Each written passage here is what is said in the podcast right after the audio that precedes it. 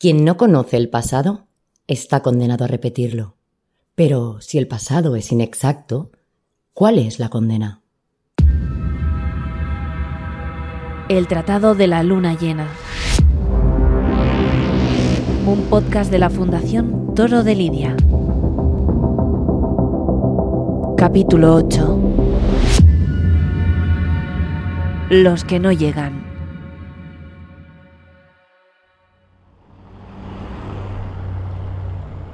Actualmente, México tiene 130 millones de habitantes y en su capital, Ciudad de México, conviven 20 millones de personas. Lo hacen sobre las ruinas de Tenochtitlán, centro del imperio azteca prehispánico. El antiguo virreinato de Nueva España comprendía territorios del actual Canadá y gran parte de los Estados Unidos por el norte y hasta Costa Rica por el sur, incluidas las islas caribeñas y las Filipinas. La administración de esta inmensidad ocurría aquí, en Ciudad de México, que se convirtió en una de las metrópolis más importantes e influyentes del mundo. En 1792, año en el que llegan a México Eduardo y Carmen Antonia, el virrey es Juan Vicente de Güemes. Este conde, nacido en La Habana, fue uno de los más famosos gobernantes de Nueva España por sus acertadas políticas públicas de corte ilustrado. Apoyó además expediciones como la de Malaspina, quizá el viaje político-científico más importante de esta época. La expedición de López de Haro, que llegó a la isla de Unalaska, el punto más occidental alcanzado durante la exploración española de esta tierra gélida. Y la del botánico Martín de Sessé, que durante 16 años se dedicó a estudiar y clasificar la flora mexicana. Por un tiempo consideré la colaboración de Eduardo Pérez en esta expedición botánica, pero esta posibilidad al igual que la de una descendencia o una pista en el catastro sobre la empresa familiar dedicada a la explotación del cereal, no han conducido a ningún lugar.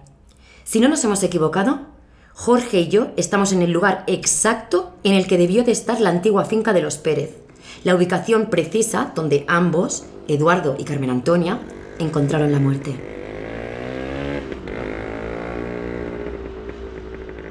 Este terreno es ahora un bloque de apartamentos.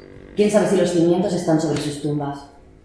Es el signo de los tiempos, Marta. Una civilización sepulta a la anterior. Pienso que Jorge tiene razón. Caminamos por las ruinas de otros imperios, pero me aterra pensar que una tonelada de hormigón haya sepultado el tratado que estoy buscando. ¿Dónde quieres que vayamos ahora? ¿Vamos a comer? Con gusto.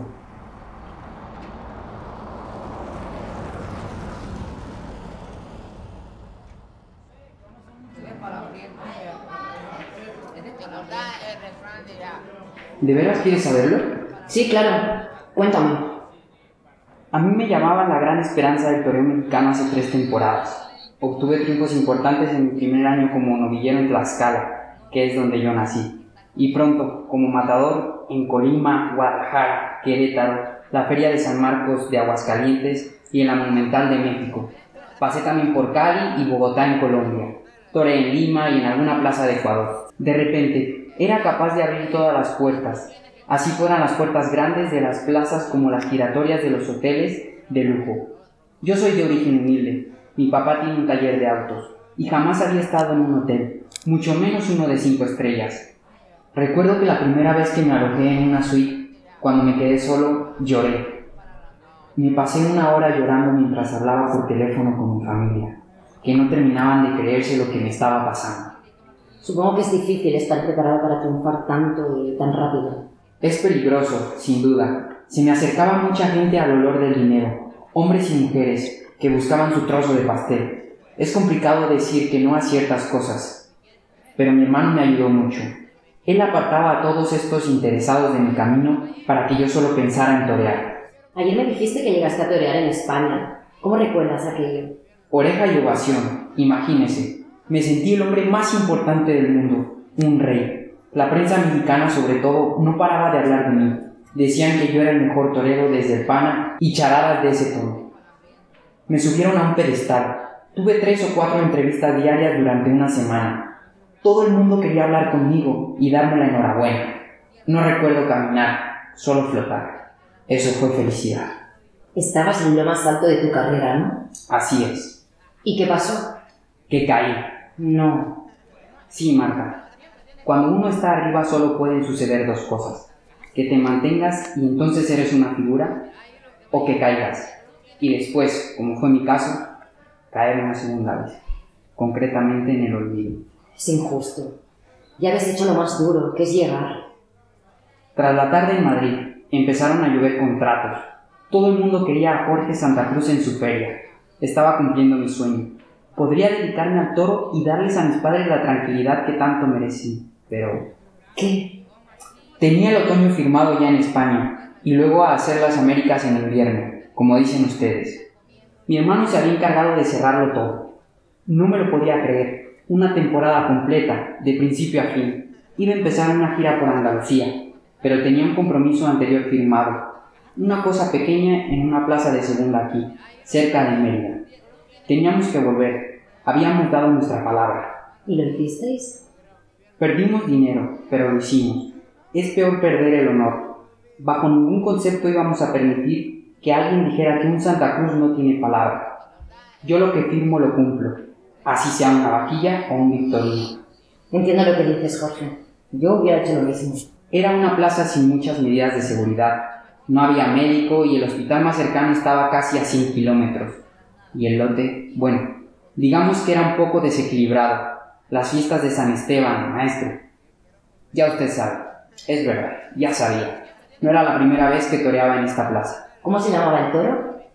Indomable era su nombre. Un ejemplar zaina.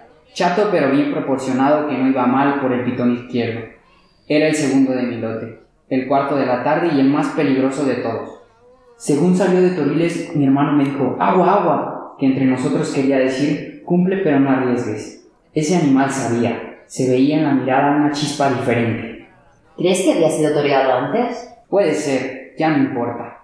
El caso es que sabía dónde estaba yo, conocía el engaño, con sustos, pero lo fui librando más o menos bien, hasta que tuve que entrar a matar.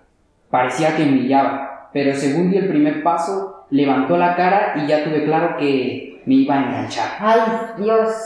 Por suerte, mi hermano también lo vio y saltó corriendo para quitarme de encima al animal. ¿Te pudiste levantar?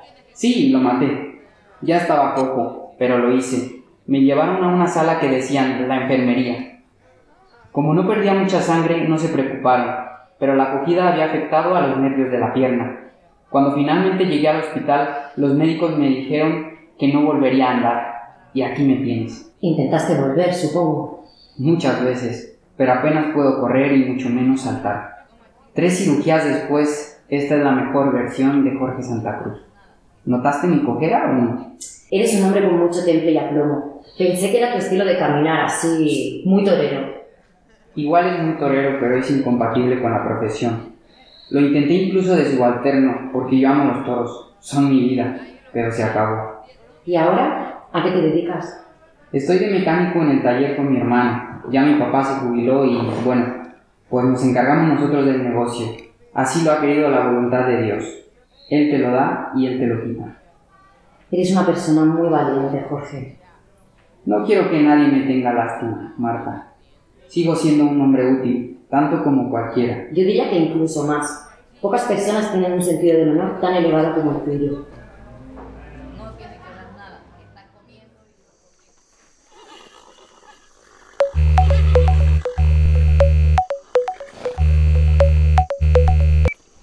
Dichosos los oídos. ¿Cómo estás, Paco? Bien, querida. Oye, perdona que no se haya devuelto antes la llamada. Las últimas semanas no he tenido tiempo para nada. Sí, ya sé, ya sé. Negocios, viajes, reuniones. Tu amigo, mi marido, lleva 20 años así. Creo que los dos están cortados por el mismo patrón. Igual no es nada, pero sé que dentro de poco hay elecciones. Y se rumora que Rosa prepara un proyecto contigo y con Saavedra. ¿Cómo sabes tú eso? Paco, mi marido sigue siendo un generoso afiliado al partido. Claro, claro, perdona. Continúa. Pues hace un par de días llegó alguien de Madrid, del equipo de Saavedra, Marta Figueroa. No sé si te suena. Su padre era muy amigo de Roberto, catedrático de la universidad también. Sé quién es. ¿Estás sola? ¿Cómo? ¿No la acompaña ningún periodista? No, no, llegó aquí sola. Dijo que venía a buscar un tratado de tauromaquia antiguo y me sonó raro. Algo así sin un organismo público detrás ni un documento oficial que lo acredite. ¿No es normal? No me fiaba de ella, por eso te llamé.